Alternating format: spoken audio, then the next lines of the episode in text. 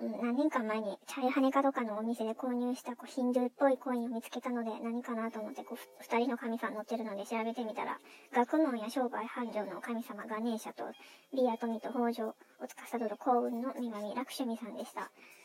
でも最初ラクシュミのことをビシェヌと勘違いしてずっとくぐってたのビシェヌだったのでここではビシェヌについて話しておきたいと思います。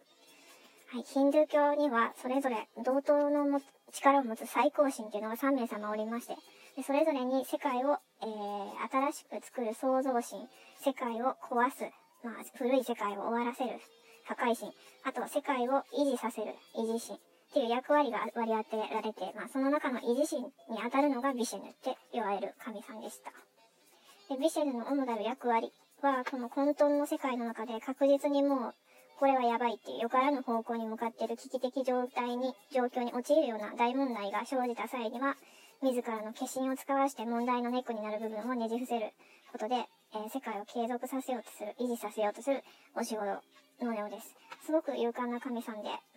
えー、いくつかのアバターラというものを使わせる。アバターラっていうのは、不死とか化身とか、権限、肉体の現れとかなんか、サンスクリットでは低下、転落、降下などの意味があるそうです。はい。ちょっと待ってくださいね。で、えー、アバターだってなんか聞いたことがある響きかなと思うんですけど、ジェームズ・キャメロン監督の映画アバターに出てくるあの青いやつ、あのアバターの語源になったのがアバターラっていうらしい。えビシェヌのアバターラは、あれかもう分身の術みたいなもんなんでしょうかね。アバターのっていう力の性格は困窮や破滅に誓う、え向かう世界、また人々を救済する者たちを生み出すことだそうです。数々の神話や実在の人物にいろんな姿でアバターが出てくるそうなんですけど、それ全部維持神のビシェヌの化身。そのビシェヌには、えー、10人アバターらが存在しています。えーと、言ってった方がいいかな言ってっちゃう。ヒンドゥー教の天地創造ではビシェヌの第一を支える、大亀、クールマっていうアバターらを使わせた。大洪水から人間の始祖である、始祖であるマナの船を守るために大魚、松屋っていうアバターらを使わせたり、あと大洪水で沈んだ大地の引き上げを願うマヌの答えに答えて、えー、でっかいイノシシ、バラハ使わっていうアバターを使わせたり、他にも世界を支配する魔王のバリを騙し討ちするために、小人ウザーナっていうアバターを使わせたり、創造主のブラフマーから人や獣や神に攻撃されても殺されない力をもたらされた魔王をどんなものでもない、人でも獣でも神でもない塗り神派っていうアバターで退治させたり、まだある。誘拐された妻シータを奪還すべく大軍を用いてラークシャサの、えーと、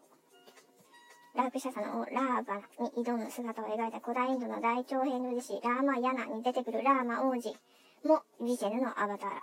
だから、天空の城ラピュタに出てくるキャラって古代インドの女子ラーマヤナから名付けられてるっぽいですね。はい。で、ラーマ王子の妻シータ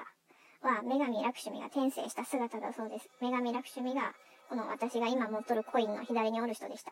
はい、続けて、でシバ神、違う、破壊神シバから武術習ったパラシューマっていう人も、えー、これもビシェヌのアバターラで、パラシューマは、えーと、悪いことする無人海峡を皆殺しにして世の中を救済した人。でビシェヌのアバターラであるパラシューマは、破壊神芝と21日間、競り合いの戦いを行って、芝のおでこに傷をつけたことから、もしかして、破壊神芝より強かったんじゃないかなんて話もあるみたいです。古代インドのバラモン教社会におけるベルナ制度の第2位でもある王族武人階級、クシャトリアの王様がある日パラシューマのところにやってきて、パラジューマの、まあ、聖牛聖なる牛を力ずくで奪ってしまったところ、パラジューマが激おこプンプン丸になってしまって、クシャトリアの王とその軍勢を皆殺しにしました。それでパラシューマのお父さんがこの件の罪を清めさせるためにパラシューマに巡礼の旅に出させたんですけれども、自分らの王を殺されたクシャトリアの者が報復として、パラシュラーマがおらん時を狙って、パラシュラーマのお父さんをご逝去させまして、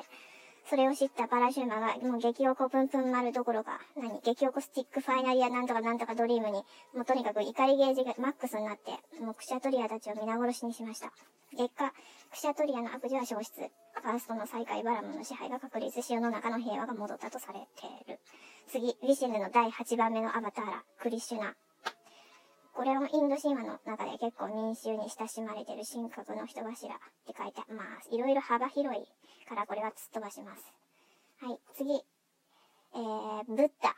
実はブッダのヒンドゥー教ではバララーマって言って、彼もビシェヌのアバターラだと言います。じゃあ最後のアバターラ、10人目のアバターラは誰かっていうことなんですけれど、最後のアバターラはまだ現世に出現してないそうです。最後のアバターラの名前はカルキと言います。イジシン・ビシェヌの最後のアバターラカルキ。で、これから現れる予定だそうなんですけど、その世界の終焉を迎える時に出現してくる神で、カオスを破壊した後カルキが新しい世界を再生させると言われてる。じゃあこれは創造神ブラフマと共にやるということなんでしょうか。まあ、その、うん、このようにこう、イジシン・ビシェヌさんは人間でいうところのこう、あれですか、多人、多重人格障害者的なやつなんでしょうかね。まあ、障害じゃないけど、うん、良い意味で。非常に多面的な個性を持っておられて、で、その分多くの価値観も含んでる人。ビシェヌっていう名前には、あまねく満たすとか、どこにでも入るものっていう意味があるらしい。どこにでも入る。まあ、ヒンズー教も多神教ということなんでしょうか。たくさん神さんがいるみたいです。でついでに、一説では最高神3名様の中で最も強いのはイジシン、ビシェヌって言われてる。ビシェヌが創造神ブラフマを自分のおへそから作って、おでこから芝、えっ、ー、と、破壊神の芝を作ったと言われておるそうです。じゃあもともとビジネはブラフマの芝も全部含んだ存在だったっていうことなんでしょうか。で、まあ、世界の終焉の匂い、プンプン丸だから、もう終焉した後じゃなくて、個人的には、今今から来てくれていいんじゃないかなと思うんですけど、最後のアバターカルキさんには、もう、できるだけ本日中にお越しくださいますように、ビシェヌさんに業務連絡申し上げておきたいと思います。はい、ということでした。ビシェヌさんの話で今日は終わり。おやすみなさい。